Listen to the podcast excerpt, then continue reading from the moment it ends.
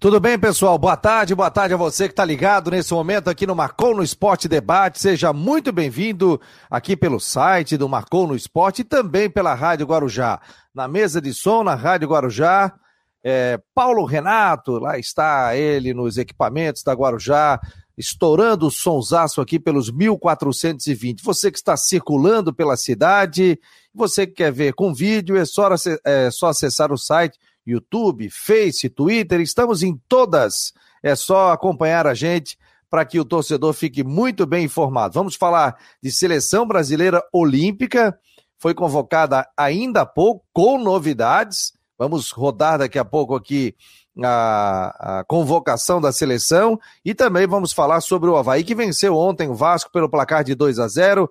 Preparativos do Figueirense também para o jogo do final de semana contra a equipe do Mirassol. É, estamos aqui com o Rodrigo Santos, diretamente de Brusque, e também o nosso companheiro Jane Terdecote está aqui conosco, participando do Marcon no Esporte Debate. Tudo bem, Rodrigo? Muito frio aí em Brusque, meu jovem. Aqui tá um gelo. Tá um gelo aqui também, né? Boa tarde, boa tarde, boa tarde, Fabiano, boa tarde, Janita, boa tarde você ligado no Marcão Esporte. O sol desapareceu, deu uma garoa, agora tá querendo aparecer, mas, enfim, tá gelado, tá frio. Olha, é, existiam, né, uma, uma, uma, existia aqui, há um tempo atrás, o pessoal que essas quatro da tarde começa a vender pinhão, não sei se aí na, em Floripa, em Criciúma tem, o pessoal que fica com aquele panelão de pinhão cozinhando, hoje vamos para comer um pinhão, tomar um quentão, e até para ver o jogo da seleção hoje à noite, né? Tem Brasil e, Brasil e Peru. É, nesse frio aí, tá? Seria uma boa pedida. Mas estamos aí, né? Parabéns ao Havaí pela grande vitória ontem. Parabéns ao Havaí pela é, forma como venceu o Vasco. Foi totalmente controladora do jogo. É, o time do Vasco, claro, tem muito que evoluir. O time do Vasco cria preocupação, mas o Havaí não quis saber disso. Foi lá, fez a melhor partida na Série B, foi um time completamente diferente daquele que perdeu para o Brusque e conquistou uma vitória no Rio. Espero que esse seja o sinal para dizer que o campeonato finalmente começou para o Havaí e que contra o Remo aí a gente pode ver um time é, organizado com a mesma disposição para começar a arrancar na Série B. Aí o torcedor colocava ontem no Twitter, principalmente, Getúlio, nunca critiquei. Getúlio balançou a rede e também ajudou o Havaí no segundo gol, né? O gol do Renato. E o Wesley também, né? O Wesley também, né? O Wesley é um jovem, né? Vem da base também, o torcedor também tem que ter paciência, né? E mas que bom que o Getúlio voltou a marcar, estava precisando disso autoestima do garoto vai lá para cima, saiu contundido, torcer aí para que não seja nada de grave, mas vamos manter contato aqui com o Jâniter Decortes. Tudo bem, Jâniter? Vitória convincente do Havaí, Jâniter? Boa tarde. Boa tarde, Fabiano. Boa tarde, Rodrigo. A todos ligados aqui no Marcou no Esportes, também na Rádio Guarujá. Foi uma vitória convincente, sim, Fabiano. Foi uma vitória convincente um jogo bem diferente do que eu vi na partida passada contra o Brusco, onde o Havaí não conseguiu produzir, produzir absolutamente nada.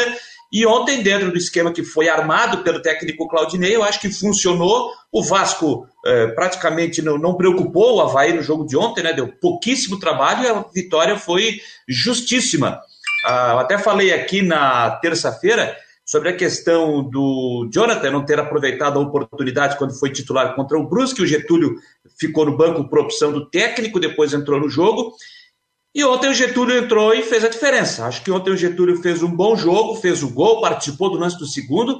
Uma pena que ele tenha se lesionado e da forma que mostrou a lesão, deve ser uma lesão muscular, né? Aquela que o jogador corre e já larga, bota a mão na, na parte posterior da coxa então já dá para imaginar que é uma lesão muscular na coxa, então não acredito que o Getúlio venha ter condição de jogo para a partida de sábado contra o Remo na ressacada.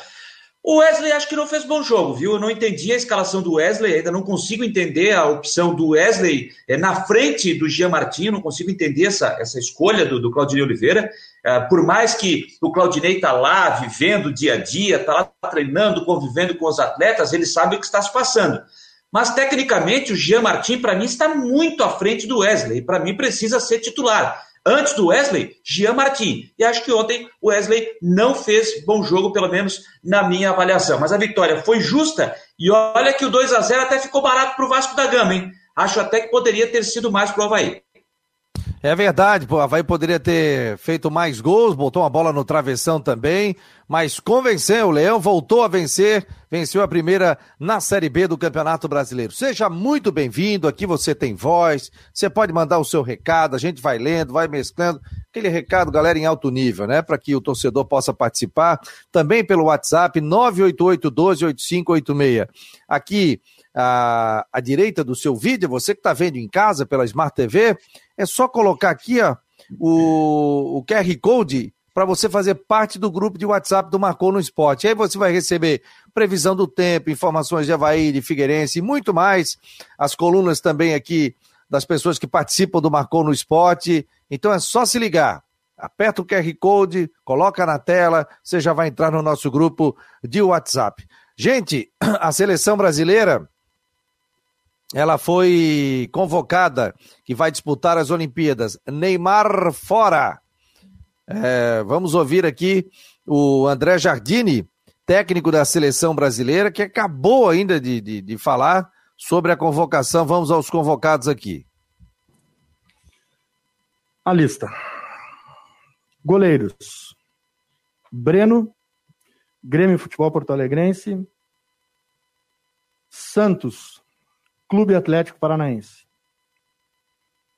Laterais direitos: Dani Alves, São Paulo Futebol Clube. Gabriel Menino, Sociedade Esportiva Palmeiras. Lateral esquerdo: Guilherme Arana, Clube Atlético Mineiro. Zagueiros: Diego Carlos, Sevilha Futebol Clube. Gabriel Magalhães, Arsenal Futebol Clube e Nino, Fluminense Futebol Clube. Meio-campistas: Bruno Guimarães, Olympique Lyon, Claudinho, Red Bull Bragantino, Douglas Luiz, Aston Villa, Gerson, Clube de Regatas do Flamengo, Matheus Henrique, Grêmio Futebol Porto Alegrense.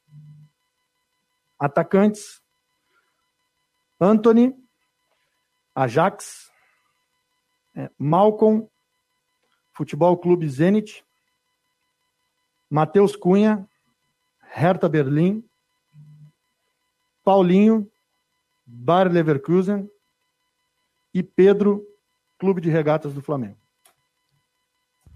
Tá importante. Essa foi a lista dos jogadores né, da seleção brasileira. E o fato que chamou a atenção, viu? Foi na quando abriram para as entrevistas, foi a questão do Pedro, né? O Eric Faria da TV Globo fez uma pergunta falando sobre a questão do, do Pedro, né? E que não por que que ele porque o Flamengo não iria liberar o jogador. Então, vai ficar esse empate. Será que o Pedro realmente vai para a seleção brasileira, vai disputar os Jogos Olímpicos? Deixa eu botar dando uma parte aqui, ó, tá feita a pergunta aqui, ó. Guilherme Arana, jogador do Galo. Sobre o Daniel Alves. E de um jovem chamado Daniel Alves. Qual será a parceria sua com ele? É, hum. Porque eu sou fã do Daniel Alves, desde o Sub-20, quando ele apareceu pela primeira vez na seleção brasileira. E que, que gostoso vê-lo na seleção olímpica. Por, por favor. Bom, sobre o Guilherme Arana, é um lateral que vive uma fase espetacular, né? Foi provavelmente o melhor lateral né, do campeonato passado brasileiro, é, com, uma, com uma desenvoltura é, bastante grande, tanto defensivamente como ofensivamente. Talvez o, o acréscimo ofensivo tenha sido a grande novidade dele no, no último campeonato, é, marcando gols, dando assistências, inclusive fez um golaço agora na, na nossa última convocação. Então, até eu converso muito com o Branco sobre isso. Quando o Branco quando ele tem um lateral esquerdo tem o aval do branco é porque ele realmente atende o nível de seleção brasileira, né? E, e o, uhum. e o Arana, o Arana tem, tem nos enchido os olhos, né? Tanto no clube como aqui com a gente. E o Dani, assim como tu, eu também sou um fã, né? A gente, a gente tem no esporte alguns atletas que, que são referência para todos nós, né? E o Dani é um jogador que não à toa, que, que tem o currículo que tem, talvez um, um dos jogadores mais vitoriosos da, da história do futebol, por onde passa é campeão e acabou de ser campeão com o São Paulo, né? Tirou o São Paulo de uma fila bastante grande, é um, um jogador que era para estar tá na Copa América, né? A lesão acabou o tirando. E a partir do momento que, que aconteceu isso, a gente ficou de olho, porque a gente procurava em jogadores acima da idade, jogadores com, com a característica dele, ou seja, histórico de seleção, histórico vencedor, perfil de liderança. Ele foi o último capitão, né? Campeão da Copa América com a seleção brasileira. Foi eleito, se não me engano, o melhor jogador daquela competição, em um nível impressionante. E é um jogador que vai agregar demais, né? Experiência, liderança, sabedoria, tranquilidade para os jogadores mais jovens. Eu acho que encontramos nele o universo quis assim, né? O tirou da Copa América, mas o colocou numa Olimpíada que ele não tem. Eu até conversei com ele hoje e, e brinquei com ele, né? Estudei teu currículo e percebi que tu ainda não tem uma Olimpíada nele, né? Então vamos, vamos completar esse currículo aí e ele deu risada e já demonstrou de cara que era um sonho que ele tinha. É, não tinha podido jogar uma Olimpíada, se não me engano, a de Londres, e, e agora vai poder é, ter esse momento ímpar aí na carreira de, de desfrutar uma, uma competição como as Olimpíadas. Tá aí, portanto, né? A, sobre a questão da convocação da seleção brasileira que se prepara para as Olimpíadas no Japão. E aí, galera, o que, que nós podemos falar sobre essa convocação. Neymar fora, porque vai estar tá na Copa América aí também. E a, a, chamando o Daniel Alves. E tem a questão do Pedro, né? E o Eric Faria fez uma pergunta e disse o seguinte: olha, eu conversei com o pessoal do Flamengo ontem, eles disseram que não vão liberar o jogador. Vocês conversaram com eles novamente, mudou? Aí o Branco falou: olha, a gente convoca os melhores aqui que a gente achava que tinha que convocar. E o Pedro é o sonho dele jogar uma Olimpíada. Então, vai ficar esse impasse com relação também ao Pedro é, nas Olimpíadas. E aí, Rodrigo? É, o Flamengo tem nesse período das Olimpíadas, inclusive as oitavas de final da Libertadores e tem ainda as oitavas da Copa do Brasil, né? Que o sorteio essa semana que vem. Apesar de que o Pedro é reserva do Gabriel, mas não vamos entrar nessa questão. O Pedro publicou um tweet agora faz 20, meia hora agradecendo e mostrando que está com a intenção, que ele quer ir para a seleção. Aí ele que se resolva com o clube. É, destaque para o Gabriel, quero falar da convocação do Gabriel Magalhães. É importante a gente citar isso, porque ainda tem uma ligação com. Tem a questão de a formação, porque o Gabriel, iniciando a sua caminhada no projeto de seleção brasileira pela seleção olímpica, e enfim, pode depois ir para a seleção principal isso no final pode fazer esse crescimento dele. Ele pode ser vendido, se bem que está no Arsenal, que é um grande clube do, do, futebol europeu, pode render negociação e ainda pode render mais um dinheirinho para o Havaí. Mas eu acho interessante, tem que comemorar também a convocação do Gabriel, porque é um jogador formado lá no Havaí que, tá, que vai para a seleção olímpica também, vai defender o país. Agora, o, o vice-presidente do Flamengo botou no Twitter um negócio que é, tem que ser refletido. Ele, a, a CBF pediu o Neymar e o Marquinhos do PSG. PSG negou. Beleza, CBF seguiu em frente. Pediram o Everton. Palmeiras negou. Segue em frente. Agora, pediram o Pedro e não consultaram o Flamengo. Isso agora vai ter que ser resolvido aí nos próximos, é, no, no, nos próximos dias para ver se. O Pedro já mostrou na rede social que quer jogar. Então agora vai ter que se resolver isso, enfim, de uma forma, né? Mas é, é uma seleção até que vai um pouco enfraquecida. Tem gente melhor no sub-23, mas eu acho que é um time forte aí para enfrentar a Olimpíada. Ô, Fabiano, é. eu tenho o seguinte pensamento sobre, sobre essa questão de, de quem, quem quer, quem não quer, se o clube permite, se não permite. Cara, antigamente, antigamente, o sonho do, do jogador era chegar a uma seleção brasileira, disputar uma Copa do Mundo, disputar uma Olimpíada. Quem é que não queria disputar uma Olimpíada? Atleta, aí nós estamos falando do assunto futebol, esquece as outras modalidades, estamos falando do assunto futebol. Mesmo sabendo que o futebol não é uma das principais modalidades na competição, porque o futebol tem a sua, que é a Copa do Mundo. Mas mesmo assim, todo mundo tinha vontade de vestir a camisa da seleção brasileira e disputar as principais competições pela seleção do seu país. E no Brasil não é diferente. E de um tempo para cá, agora tem isso. De jogador estar tá escolhendo competição que vai jogar, de é, fazer biquinho, eu não vou nem citar a Copa América de agora, tá? Eu vou citar a Copa América de antes. Porque quando tinha Copa América, os principais jogadores da Europa diziam o seguinte: olha, eu preciso tirar férias, é o meu período de descanso, depois se eu jogar a Copa América, como é que fica? Quando eu voltar, eu já tenho que apresentar o meu no meu clube, como é que eu vou ficar sem férias? Isso na Copa América. Quando vinha a Copa das Confederações, que era o evento teste para a Copa do Mundo, aí ninguém estava cansado. Todo mundo queria jogar a Copa das Confederações, porque era uma prévia da convocação para a Copa do Mundo. Então, é, isso, isso aí precisa acabar. E outra coisa que, no meu ponto de vista, respeito quem pensa diferente, quando uma seleção, e não é só a seleção brasileira, não, tá? Estou falando de todas. É, quando a seleção do seu país convoca um jogador, o clube do país não tem que dizer que não nem que sim. Ele foi convocado, pronto, acabou, vai jogar. Aí mais vem dizer, ah, mas aí é o clube que banca, é o clube que paga, é o clube que faz tudo para o atleta. Aí eu perco ele nas principais competições porque ele vai servir a seleção. Faz parte, você não quer ter os seus melhor, um, o melhor jogador no seu time? Se ele é o melhor jogador no seu time, obviamente ele vai ser chamado para a seleção brasileira. Então, naquele e aí eu penso o seguinte, que aí deveria ser feito. Quando o jogador estiver com a seleção brasileira, o clube no qual ele pertence, por exemplo, vai ficar um mês, dois meses, por exemplo, preparação e a competição que vai disputar, o salário do atleta daquele período não é pago pelo clube. Quem paga, no caso nosso aqui, deveria ser a CBF. O clube, não, porque ele não está vestindo a camisa do clube. Ele está vestindo a camisa da seleção brasileira. Eu acho que é isso que tem que ser feito. Tem que acabar com esse negócio de libera. Ah, eu não libero. Ah, eu libero. Eu não libero. Eu libero. Tem que acabar com esse negócio. Na linha que explicou o Rodrigo, de que o PSG não liberou, o Palmeiras não liberou, o Flamengo não foi consultado e leva o Pedro.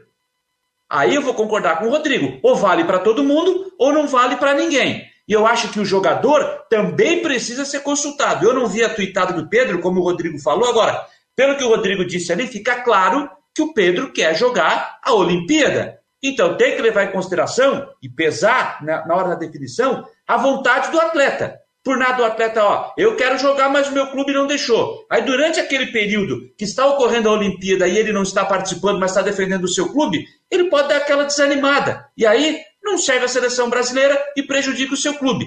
E o Rodrigo lembrou bem. O Pedro, nesse momento, apesar de eu achar que ele tem que ser titular no Flamengo, ele é reserva.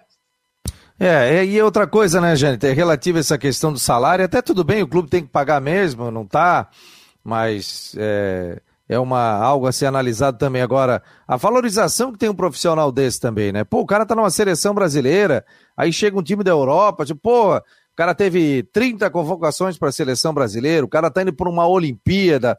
É uma valorização profissional. Imagina é, a gente, numa emissora de rádio, aqui no Marcou no Esporte, a gente convoca aqui você para ir na, na para as Olimpíadas, trabalhar lá. Daí a gente vai dizer que não, não, gente, a gente não te libera, gente. Que isso? Você não pode ir, que vai desfalcar aqui o, o Marcou no Esporte, tal, tal, tal. É relativo isso, né? Eu acho que é um grande prêmio para atuação e todo mundo quer jogar numa seleção brasileira. Tem muita gente falando aqui, né, que antigamente o pessoal gostava de jogar numa seleção, né? Mas é, eu ainda hoje gosto não, de né? jogo. É, eu hoje ainda não. gosto. O, o, você vai nos garotos aí hoje em dia, na, na, nos clubes de futebol, que está começando. Qual é o teu sonho? Antigamente é chegar à seleção brasileira. Vai hoje lá, qual é o teu sonho? Ah, eu quero jogar no Barcelona. Meu sonho é jogar no Real Madrid. Eu quero jogar Copa. no City. E é, a Copa do Mundo, aí sim, aí ele vai, ele pensa no país. Aí todo mundo quer ir. Então, aí, esse, esse já é um problema, Fabiano, que se tornou também cultural aqui no nosso país. É, pra ir na está boa, faltando, né?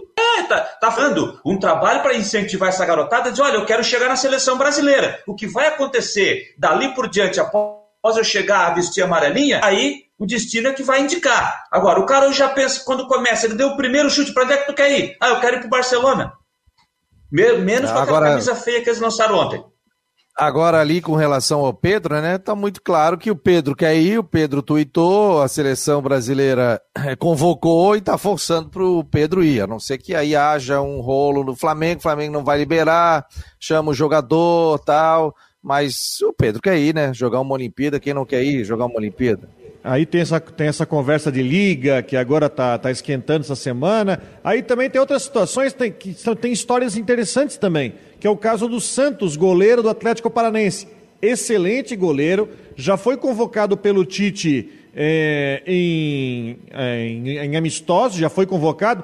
Só que o Santos, que é um excelente goleiro, está numa situação hoje desconfortável na, na seleção principal onde você praticamente tem os três goleiros que vão para a Copa do Mundo, que é o Alisson, o Ederson e o Everton, que foi campeão olímpico em 16. Ele estava no Atlético Paranaense, hoje está no Palmeiras.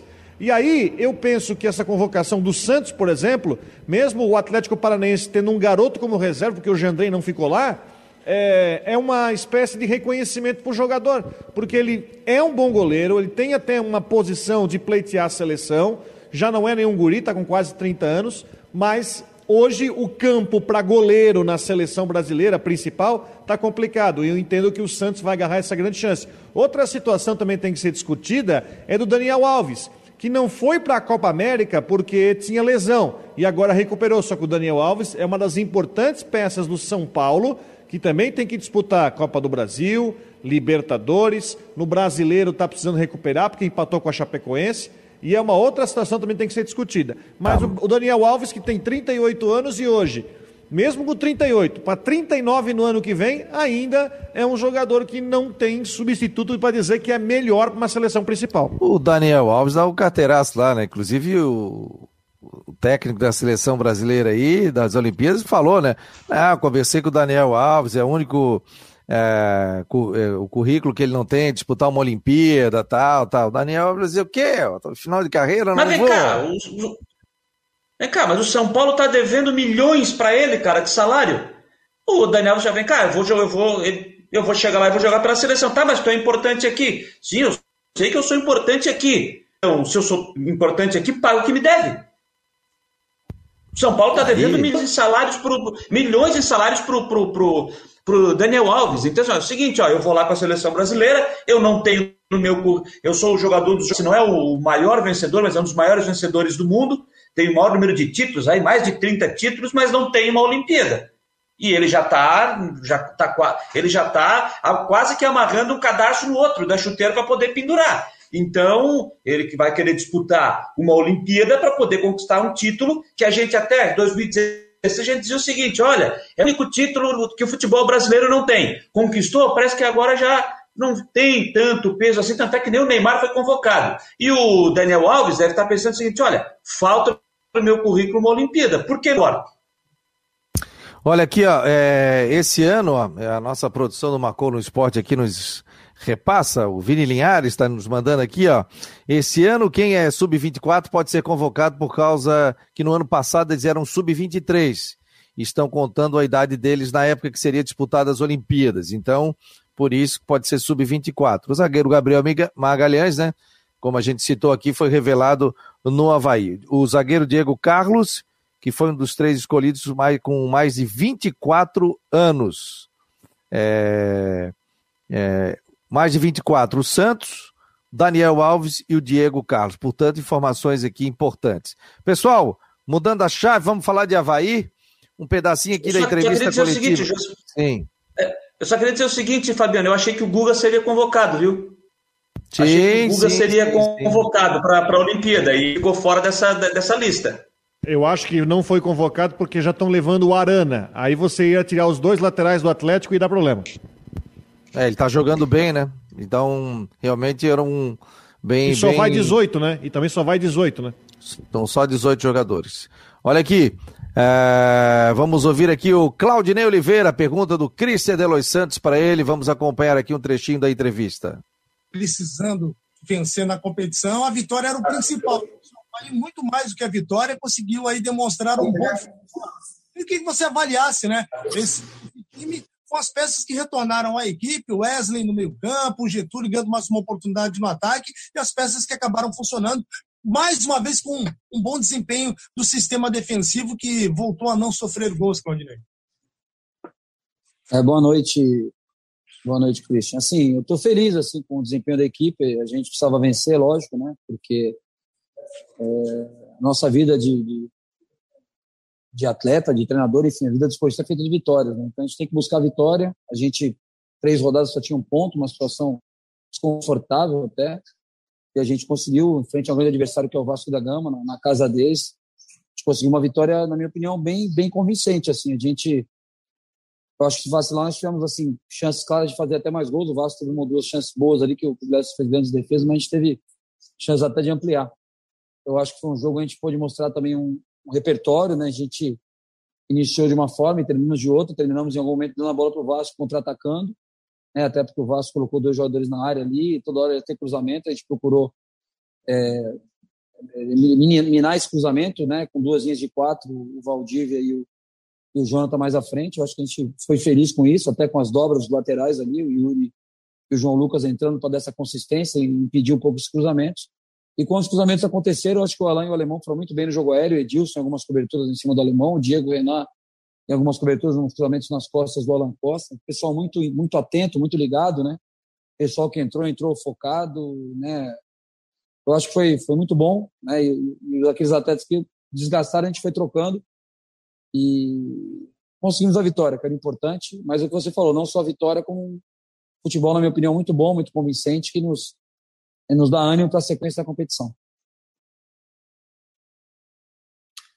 Claudinei, queria, boa noite primeiramente, né? Queria que você falasse um pouco sobre a questão física, como foi possível superar toda essa maratona, né? A forte sequência de partidas, que inclusive você citou, né, na, na última coletiva. Então, Zé, isso é, uma, é um fato, né? Que quando a gente fala, quando a gente pede, dá a conotação de ser uma desculpa, né? é um fato, né? A gente enfrentou um adversário que terminou a semana inteira, e se vocês lembrarem, eu, eu, citei isso em algumas ocasiões, até no clássico, né? Onde eu, a gente não jogou, o Figueirense tinha jogado no final de semana, eu me foi questionado isso, falei, não, realmente faz a diferença você ter mais dias para treinar.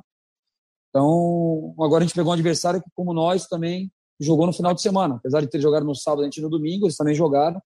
Né, e fizeram uma viagem para Pelotas, que é uma viagem também desgastante. O deslocamento não é o ideal, é uma viagem complicada. Logística não é boa. Então, acho que foi mais ou menos igualado. A gente soube também em determinado momento do jogo, baixar um pouquinho as linhas e, e dar um pouquinho a bola para o Vasco e descansar um pouquinho organizados. Né? A gente usou esse, expediente que estávamos com a vantagem no placar, coisa que domingo a gente não pôde fazer. Né? A gente estava perdendo, então a gente tem que continuar se desgastando para buscar o resultado. Então, acho que a, a, funcionou bem, a estratégia do jogo funcionou bem, a gente conseguiu pressionar no início do jogo, criar nossas chances, fizemos os dois gols no primeiro tempo, administramos bem o resultado, sem com isso ter tomado muito sufoco, muito pelo contrário, tivemos bola na trave, finalização do Vinícius Leite, finalização do Valdívia.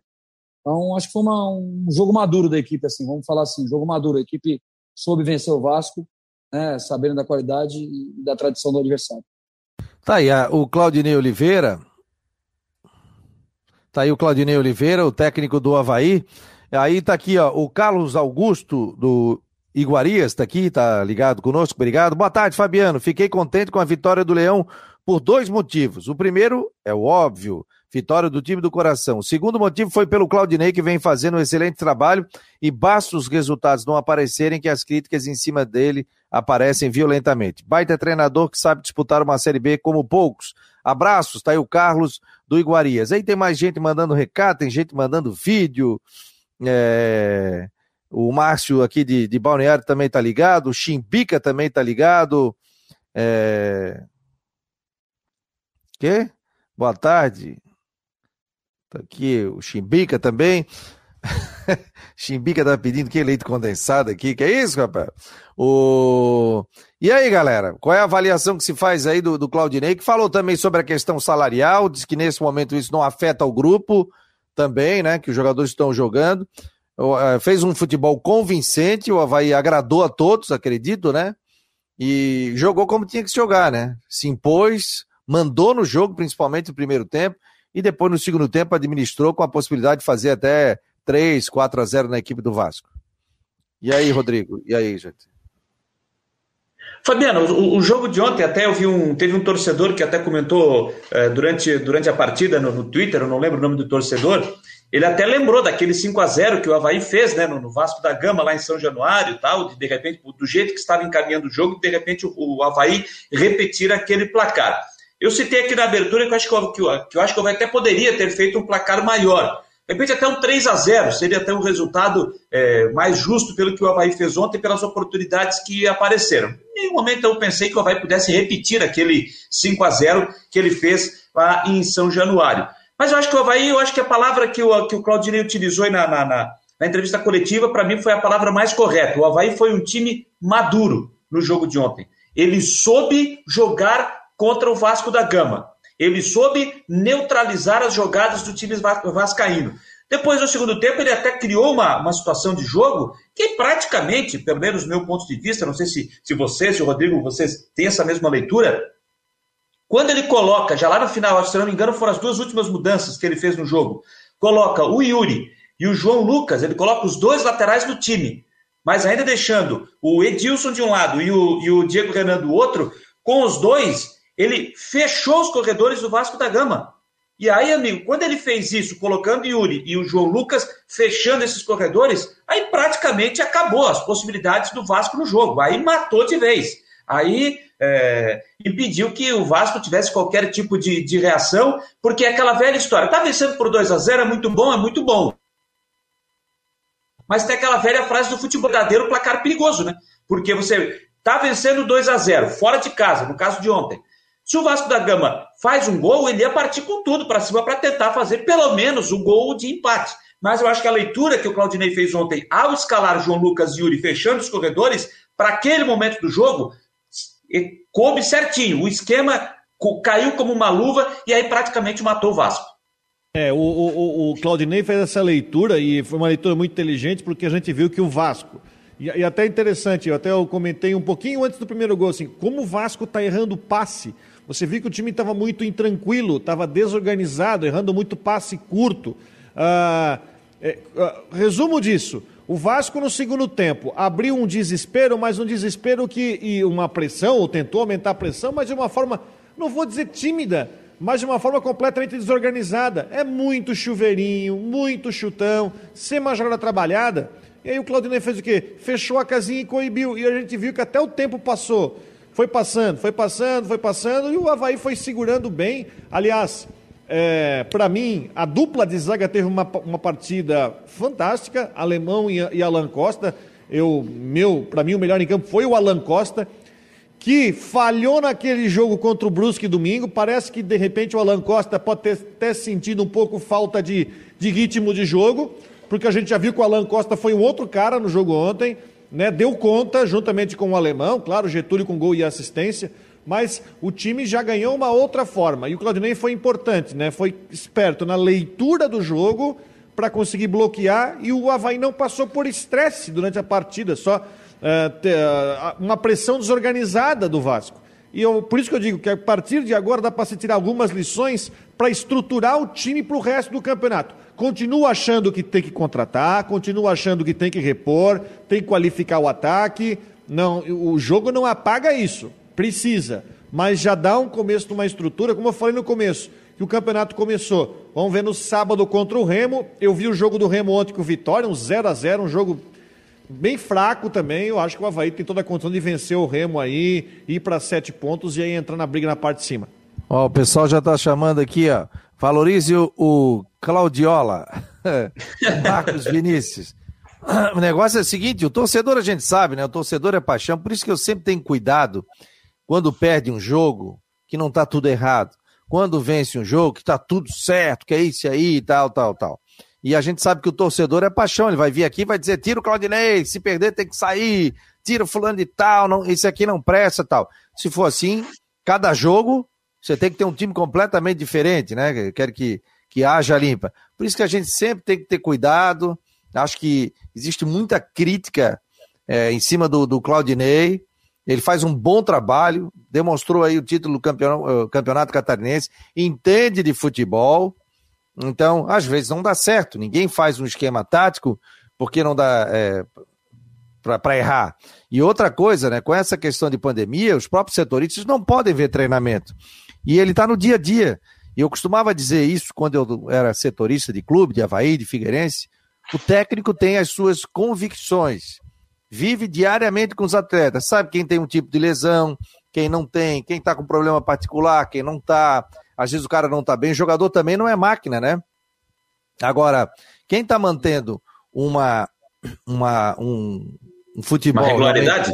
Uma regularidade é o Bruno Silva, né?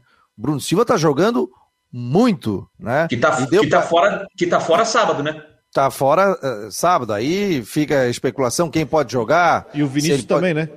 É, é, é, dúvida, né?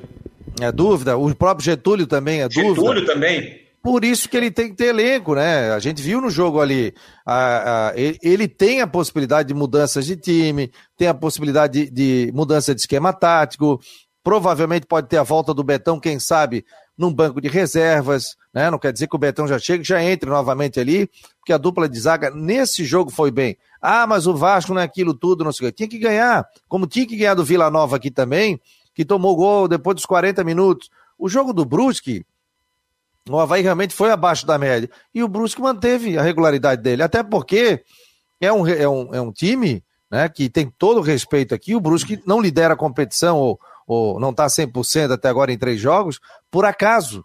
Né? Então o Brusque é um time é, difícil de ser batido. Já foi difícil no Campeonato Catarinense para passar também de fase e chegar à final do Campeonato Catarinense. Então, assim, é, tem que se tomar cuidado. A gente sabe que o torcedor é paixão, é emoção, é, cabe a gente da imprensa também ter esse tipo de situação. Ah, quando você manda um técnico embora, quando você muda uma comissão técnica, muda completamente o trabalho. Vem um preparador físico diferente, vem um auxiliar técnico, tem jogador que, que não, não se enquadra da maneira de atuar. Então é completamente diferente. Isso aí só faz mal ao clube. Mudança de técnico. Isso é a pior coisa que tem na competição. Tanto é que se a gente for ver os clubes que caíram aí é, para a Série B, para a Série C do Campeonato Brasileiro, mudaram. É, a gente conversou, inclusive, né, Rodrigo, com o presidente de, dos treinadores aí, o. Zé Mário. O Zé Mário, lembra que ele falou que uma pesquisa que não tem tanta melhora assim. Um ou outro clube, sim, cara. Mas o, o Claudinei, ele, ele, ele manja do cortado, entendeu? Ele sabe, tem as convicções dele. Às vezes o torcedor não tá ali no dia a dia, né? É, tem isso. Ô, ô Fabiano, e sobre, só pegando em termos de, de formação, na minha avaliação, dos jogadores que estão à disposição do Claudinei. Continuo achando que o Havaí precisa contratar o jogador, o chamado camisa 10, o 10-10, o faz e me abraça. Tá, o Havaí precisa buscar esse jogador e ainda precisa buscar pelo menos mais um atacante, um camisa 9, porque o Júnior Dutra até agora não rendeu, Júnior Dutra já disse também que gosta de jogar mais pela beirada de campo, mas o Havaí então precisa contratar o cara fazedor de gols. Precisa buscar o chamado camisa 9, aquele que tem o, o cheiro de gol. Acho que o Havaí precisa disso. Agora, dentro do que o Claudinei tem à sua disposição nesse momento, por exemplo, a formação que ele fez ontem, na minha avaliação, tá? o time que, que ele tem. Apesar de ter gostado do Alan Costa ontem, o Betão, não sei se vai estar em condição para esse fim de semana. Não sei como é que está a condição na recuperação da lesão na coxa dele, mas eu acho que a minha dupla de zaga continua sendo Betão e Alemão. Nesse momento, sim, o Costa ainda, ainda espera. Tá? Betão ainda bem, espera. Né? Ali no meio, com Bruno Silva à disposição, joga Bruno Silva. Eu entendo que o Jean Martin tem que jogar, tem que ser titular e não o Wesley. E o Lourenço, nesse momento, está fazendo essa função porque é o que tem para o momento. Ali na frente, Vinícius Leite, Renato e Getúlio, que começou o jogo de ontem, o Jonathan, eu acho que merece mais oportunidades, mas a oportunidade que teve foi uma só, é verdade. No jogo com o Bruce como titular não foi bem. Se bem que naquele jogo, quase ninguém foi bem né, na partida contra o, o por parte do Havaí. Então o Getúlio recuperado em condição, nesse momento acho que deve, é, é, deve ser titular na equipe. Então a base de equipe, na minha avaliação, é essa que está aí com os jogadores que estão à disposição do Claudinei. Agora, para o jogo com o Remo, com a ausência do Bruno Silva, que tomou o terceiro amarelo. O Vinícius Leite será eh, reavaliado. O Getúlio, não acredito que venha ter a condição de jogo. Então, para ele, joga o Jonathan, caso ele não atue. Joga o Jonathan e não tem problema. Para a vaga do Bruno Silva, eu acredito que ele vai botar o Jean Martin no time. Vai ficar ali com o Jean Martin, Wesley e Lourenço. Um time mais jovem, um time um pouquinho mais leve, é verdade. Não vai ter aquele cão de guarda, aquele cara pegador do setor de meio de campo e se o Betão tiver já totalmente recuperado, estiver 100% da lesão, para mim entra na vaga do Alan Costa. Eu só, só um pequeno ponto. Eu estou tentando analisar o adversário, tá? Até porque um jogador que retorna de lesão, você tem que tomar cuidado, porque Sim. se você tá, de repente lançar o cara na hora, na hora errada, você pode perder ele mais à frente. Eu Verdade. entendo que no jogo contra o Remo, o Remo é um time que faz uma campanha, eh, tem quatro jogos e apenas uma vitória na Série B. Ele só ganhou do Brasil de Pelotas. Tomou três do Botafogo, só para dar um exemplo. Eu penso que, concordo, a, a zaga titular do, do Havaí, Alemão e Betão, ponto. Isso a gente concorda, isso acho que ninguém, né, ninguém discorda. Só que eu acho que tem que ser olha, esse retorno do Betão. Estou pensando em longo prazo, tá? Estou pensando aqui para frente tem que ser bem calculada para de repente não botar o cara de supetão, um cara ainda não 100% recuperado, num jogo onde eu acho que ainda não, não é uma presença estritamente necessária, né, para depois ele estourar e perder lá para frente para a reta final, que é onde interessa. Só essa observação que eu quero fazer. Ah, sim. É, a tendência é, é que o Betão, a, a tendência, viu, Jânio, é que o Betão nem fica à disposição para esse jogo aí. Não, e importante em cima, eu concordo, a leitura que o Rodrigo faz, eu acho ela perfeita, mas quando eu digo assim, ah, se o Betão estiver 100% recuperado, é 100% mesmo, com aquela condição que o Claudinei vai chegar lá, vai conversar com o pessoal da fisiologia, vai conversar lá com o doutor Luiz Fernando Funchal, com os demais médicos do clube, doutor Pedro Araújo, doutor Serginho, doutor Rodrigo Polacel, e olha, como é que está a condição do Betão? Não, pode botar para o jogo, mas o mais importante disso tudo, a gente conhece o Betão, o Betão vai chegar, vai se conversar com ele, o Betão vai dizer: olha, eu estou assim, estou pronto para jogar. Olha, eu acho que ainda não estou 100%. Não vai ser legal me botar agora, porque pode perder daqui a alguns jogos, por mais alguns jogos, como disse o Rodrigo. O Betão, ele é consciente com isso. O Betão também vai ter um papel fundamental nessa, nessa definição se ele vai ou não para o jogo de sábado. É, e colocaria o Betão se o Alan Costa tivesse muito mal, se o Havaí não tivesse o alemão, se suspenso tal, Havaí não tem ninguém para colocar naquela função, ou precisaria de um jogador experiente, já que não tem o Bruno Silva, né? Pelo terceiro cartão amarelo, aí sim, né? Mas colocar o jogador assim, por exemplo, o Getúlio. Getúlio, ele tinha tomado uma pancada antes, que ele estava reclamando ali, e depois ele foi dar um pique e sentiu ali atrás do joelho. Então, o Getúlio tem que poupar, não tem como, né? O, o, o banco para o Getúlio no jogo passado contra o Brusque foi bom. Foi bom para ele, para ele acordar e dizer: opa, tem que me mexer mais aqui, tem que fazer um golzinho. Fez o gol, participou do segundo tal. Foi um jogador muito importante. É isso que se espera do Getúlio. Ele é bom jogador, não é mau jogador. Mas às vezes fica envolvido muito no esquema tático. Mas tem que segurar, se não tiver condição, porque senão, como disse o Rodrigo aí, vai perder vários jogadores para a sequência da Série B do Campeonato é, Brasileiro. O Marcos Redes até está dizendo aqui, ó, quem não tiver elenco não vai chegar. Não, então outra coisa, Fabiano, está provando que, e, e a gente está fazendo esses desenhos aqui para provar, que é uma coisa que todo mundo já sabe, que o elenco do Havaí não é tão grande assim para fazer trocas. A gente está pensando num campo muito pequeno porque você não tem muita variação para mexer, né? É, o próprio Claudinei já falou isso. Ano passado ele tinha um elenco mais robusto, tinha mais opções, por isso que ele vê a necessidade também de, de contratar. O Marco Aurélio Regis está dizendo aqui, ó, Jean Kleber deve estrear no sábado. Vamos ver como é que fica, como, é que fica a questão. Guimax Leão, Valdívia no banco novamente com desfalques? Entrou bem o Valdívia. Gostei da participação dele. Entrou bem, é, mas ligado no jogo. Mas está longe de ser o Valdívia que a gente já viu, né? Tá muito longe ainda. Achei que o, que o Valdívia até entrou bem, mas continuo achando que ele entra no jogo disperso, desligado. Parece que as coisas estão. O jogo está acontecendo, mas parece que na cabeça dele Sei lá, tá passando outra coisa. O Rafael Manfro tá dizendo aqui, um abraço, Rafael. Pergunta pro Jâniter quem é esse 10? Não tem time de Série A. Que o Havaí tá tentando não... buscar. É, eu tenho que ser, eu tenho que ser uma, uma condição bem analisada, né, Fabiano? Eu sei que não tá fácil para buscar. Se você tiver que buscar um 10, 10, você para ir na Série A, você vai ter que gastar dinheiro, que é o que o Havaí não tem hoje. Que é o que o Havaí não tem hoje. Mas aí vai do trabalho do departamento de futebol, de olhar, de buscar, tem que estar tá fazendo o levantamento, do próprio pessoal do NIF também, que faz esse trabalho de, de, de observar jogadores e trazer, essa, e trazer alguma opção para o departamento de, de futebol. Eu sei que não é fácil achar esse cara, mas certamente você vai encontrar aí no mercado, não vou dizer que é a preço de banana. Se você quiser um 10, 10, um cara bom, você vai ter que meter a mão no bolso, mas agora você vai ter que fazer aquela mágica, né? E só um ah, pequeno sim. parênteses, não se esqueçam que daqui a duas semanas, se não houver nenhuma mudança de panorama, tem o Rômulo voltando, né?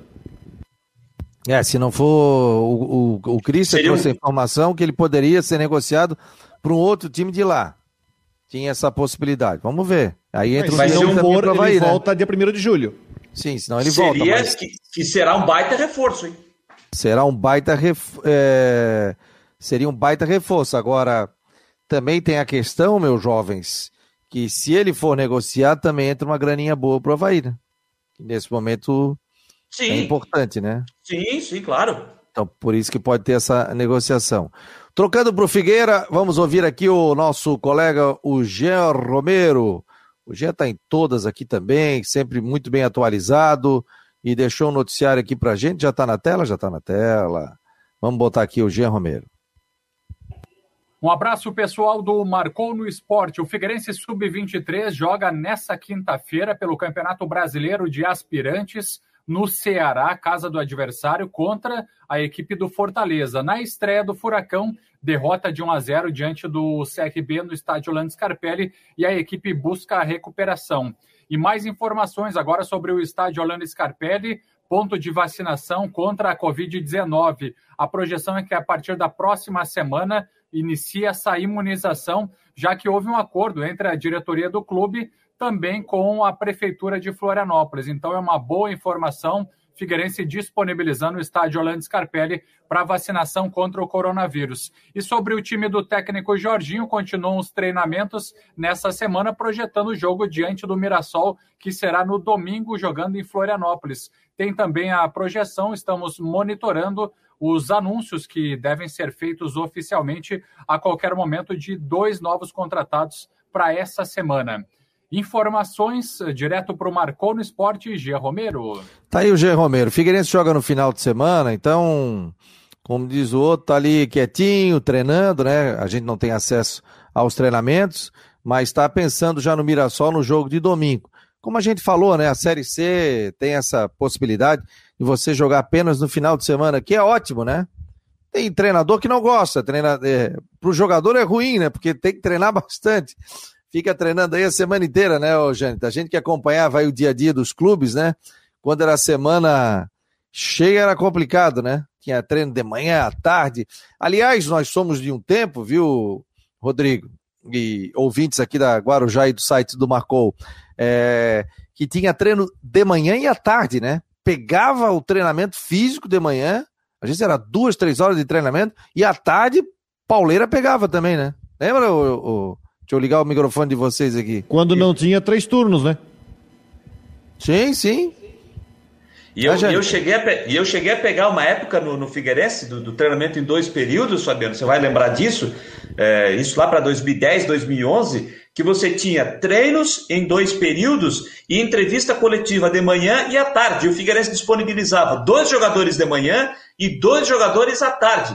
Ou seja, você chegava na quarta-feira, você já tinha entrevistado o time titular inteiro, e aí você já tinha que é, ficar pensando no que fazer ao longo da semana. Hoje, claro que vamos botar aí no tempo quando estava podendo ir acompanhar os treinamentos, você tinha, você tem um jogador é, é, por dia na entrevista, às vezes nem um jogador por dia, era um na segunda, um na quarta e o técnico na sexta-feira, era o que estava acontecendo, mas para ver como é que era. Ali, não faz tão, tanto tempo assim. Hein? Em 2010, o Figueirense eh, disponibilizava quatro jogadores por dia uh, entrevista. Aí era até demais, né? Mas antes era liberado, né? Você chegava ali, o jogador já pegava o jogador no estacionamento. Ei, rapaz. No campo ele saía, ele saía do campo do treino, o cara já entrevistava ali na, na, na saída, do, na saída do campo. É, e aí você fazia. Aí ficava a teu critério. Né? Você podia Não, fazer um jogador, dois, cinco jogadores. Não, e era bom pelo seguinte, cara, tinha informação, não tinha esse negócio de internet, né? Tava iniciando. E o mais interessante era o seguinte, não tinha rede social, né? Depois começou a ter, mas não tinha tanta questão assim. É, você tinha informação que o João, o jogador, estava indo receber uma proposta do Vasco. Aí você chegava lá quietinho tal, ia lá no João, ó, oh, tem uma proposta do Vasco, é verdade? Não, não sei tal, ah, tem que ver com o meu empresário. Aí tu fazia a entrevista. Às seis horas eram dois programas das duas rádios, né? Então o cara já dava. É, atacante deve deixar o estádio Orlando Scarpelli. Atleta recebeu proposta, tal, tal, tal. Empresário do jogador ainda não passou a informação ao jogador, tal, tal, tal. Aí tu entrava, pô, só tu tinhas aquela entrevista. Só tu tinhas. Então é aquela coisa que você ia meio detetive, né? E eles falavam em qualquer lugar. Claro que depois veio a questão da assessoria, questão de fazer no banner, né? Melhorou também a questão da imagem. Agora hoje disponibiliza, a gente tem site aqui também. Olha que interessante, né? É... Uma coisa que eu achei contrário, né? É, a própria CBF, é, a gente não podia fazer entrevista no intervalo de jogo, só no final, dentro do gramado, né? Tinha um local para ficar. E isso acabava com as rádios. E a gente viajava muito pela entrevista coletiva. Agora, a entrevista em função da pandemia, algo que veio para ficar, é tudo através de Zoom, né? Então, é, mas eu, não eu, nem eu, viajar, né? Mas o, o viajar, Lembra, o viajar era muito coletiva importante. de treinador que vocês ficavam na, ficava lá na parede, lá meia hora com o treinador resenhando, trocando uma ideia depois do jogo? Né? É, e outra coisa, né? É, sem contar que você ia no, no, no, hotel de concentração antes, você chegava lá, sentia o clima, via tinha quem estava de empresário lá. Tinha aquela janela de entrevista, às vezes ficava no mesmo hotel que o clube, né? Teve uma vez um dirigente, ele chegou e mandou, o Havaí jogava em Chapecó, e ele chegou e mandou trazer dois jogadores. Tinha dois atletas do Havaí que machucaram. E aí eu dei essa informação, eu estava no mesmo hotel. Aí deu a informação, ele me chamou, pô, que história é essa? Como é que tu sabe isso aqui? Eu falei, primeiro que eu tô no mesmo hotel. Segundo, eu vou te dar um toque. Toma cuidado o que, que tu fala no banheiro. Por quê? Porque eu tô embaixo de ti. Eu no banheiro quietinho de manhã cedo, ele para o telefone falando alto, tá? Manda vir, fulano fulano, ciclano machucou, tal, tal, tal, tal, tal, tal, tal. Falei, olha, rapaz, tal, tal. Então tinha, tinha essas situações, né, que você acompanhar e que é legal, né, cara? É, sempre com muita ética, com muita transparência, a gente ia lá, entrevistava dirigentes, jogadores, inclusive nas viagens, né, o, o, o Jâniter e Rodrigo. A gente ia para Maceió, tanto Figueirense como Havaí abriam uma janela no dia do jogo, né? Para você entrevistar um jogador, ou um dirigente, ou um presidente de clube também, né? É, muita coisa vai mudar, né, Fabiano? Muita coisa vai mudar depois dessa pandemia, mas eu uma, uma das coisas que eu espero que, que mude assim que voltar tudo à normalidade, aí é o verdadeiro normal, não o normal que a gente está vivendo. Eu ainda espero, eu ainda espero, espero muito que mude essa questão da entrevista coletiva pós-jogo com o técnico. Depois que passar a pandemia, tiver tudo liberado, torcedor de volta ao estádio, repórter atrás do gol, aquela coisa toda, de que volte aquela entrevista lá na sala de imprensa. Aquela entrevista que o cara está participando, o cara faz a pergunta, se dependendo da resposta do treinador, o cara pode até fazer uma pergunta em cima do que disse o treinador. É, eu espero que isso mude, que a questão da entrevista coletiva pós-jogo, depois que tudo isso passar, que não continue com essas entrevistas é, é, que, que as assessorias disponibilizam de acordo com os protocolos aí por conta da Covid, entrevistas pela internet. Ah, acho que isso volta, né? Volta normalmente, né? Mas Eu tenho minhas dúvidas, hein? Principalmente na questão fora de casa, até porque a questão, o problema é a questão fora de casa, né? Custos altos também, a gente sabe que é, que é complicado, né, Rodrigo? Rodrigo tem empresa aí também, tem a TV Brusque aí, não é fácil, né, Rodrigo? E tem uma outra situação, né? Porque hoje, por exemplo, a gente teve que fui fazer o jogo da Copa do Brasil lá em Recife contra o Retrô e lá tem que entregar teste PCR para trabalhar. Imagina as rádios inteiras, todo mundo tem que fazer teste PCR toda semana para poder entrar no estádio para fazer. Que é o teste do negócio do nariz, que não é barato. Entende? Uh, além de ser chato. Além de ser, uma, além de ser um negócio desconfortável pra caramba. Além de mais, o jogo é na Arena Pernambuco, Jonathan, que é lá fora da cidade, né? Duas vezes já estive lá, longe é, pra é, é longe. Eu, é. eu descobri agora por que aquele estádio não deu certo, porque ele é longe. Sim. Ah, por que, que, o torcedor do Náutico berrou? Ele tinha o seu estádio lá, os aflitos, que é quase que, que central, fácil acesso para todo mundo. E aí, para ir na Arena Pernambuco, você tinha que pegar um ônibus, ou você tem que pegar o metrô, e você tem que pegar um táxi, porque a peça tem que sair um dia antes, né? É, e, a, a... e assim, ó, a regra da, da que a, no catarinense é mais flexibilizado, né? Mas no brasileiro você só pode ir para o estádio em dois. Se o técnico for, o técnico de áudio, ele tem que ir montar e tem que sair do estádio, só pode ficar em dois. Então, criaram tanto empecilho que não justifica você ir só pelo fato de você estar tá lá, porque você não tem acesso àquela entrevista, à coletiva, enfim, você ficou e, muito e mais, um, e mais uma, né, Rodrigo, que, que pouca gente sabe, é, e eu já vi até questionamentos, isso em rede social, e várias, e sempre é importante colocar, dentro desses protocolos da, da CBF para o Campeonato Brasileiro, depois que o juiz apita, você pode ficar na cabine no máximo no máximo até uma hora depois que o, que o jogo termina.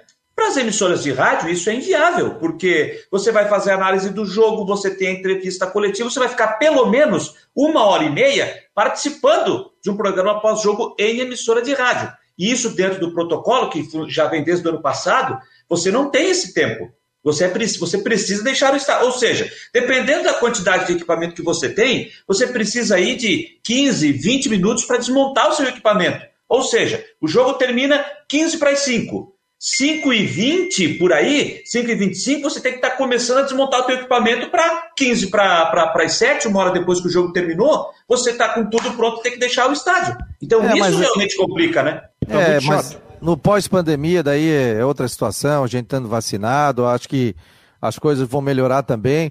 Até o Jaime Vieira está dizendo aqui, eu via, é, adorava ouvir o, o pré-jogo da rádio, onde tinha entrevistas até com o presidente do clube, ouvia diretores e até o árbitro quando chegava no estádio. Né? era legal aquele papo com arbitragem, tudo. Tu entrevistava o Carlos Eugênio Simon, figuraço, né?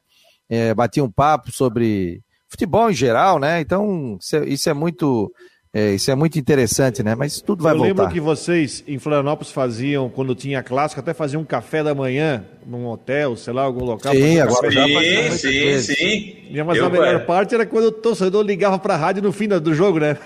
para dar corneta. Ah, isso tinha torcedor. Agora ele corneteia na, na, no WhatsApp e tal. Mas eu, graças a Deus, aqui, a turma que participa do Marcou Lebate aqui é, é muito legal. O David Santos está dizendo aqui, ó, que saudade de ir para o estádio, né? torcedor fica. Nesse dia eu passei ali, fui deixar minha esposa no aeroporto, eu estava com meu filho, ele assim, pai, que saudade de ir para ressacada, que saudade de ir para o estádio, né? Comer um churrasquinho de gato, essa coisa toda, isso aí é. Mas a gente já esteve mais longe, né, pessoal? A gente tá. A turma tá sendo vacinada, a gente já esteve mais longe. Mais vai seis meses. certo aí. É, é pro ano que vem, eu acredito que a gente já tenha é, Ainda? Uma vida normal, né? Não, eu digo com relação a protocolos, eu digo a vacinação, ok, mas aí tem que ver sobre a questão de, de, de, voltas, protocolos, quem sabe na reta final de uma Série B do Campeonato Brasileiro, Série A, a gente já tenha também público nos estádios. É, estavam estudando aí de repente de voltar com parte de público no estádio em setembro, né? Mas nós já é, estamos é, aí o... na. Já passamos da metade de junho, não acredito que isso venha acontecer, pelo menos do que está se desenhando, acho que não tem que ter mesmo. São duas situações. A CBF, ela já no ano passado já declarou o seguinte: não adianta você liberar o público, por exemplo, Santa Catarina libera o público, enquanto que lá no Pernambuco não libera, porque você vai estar criando até um diferencial técnico. A ideia da CBF é liberar o público quando todos os clubes, todos os estádios do campeonato forem liberados. Mesma coisa em Santa Catarina também. É, se tiver alguma prefeitura que vier a evitar, também a federação não pretende liberar sem que todos estejam liberados para não criar esse diferencial, né?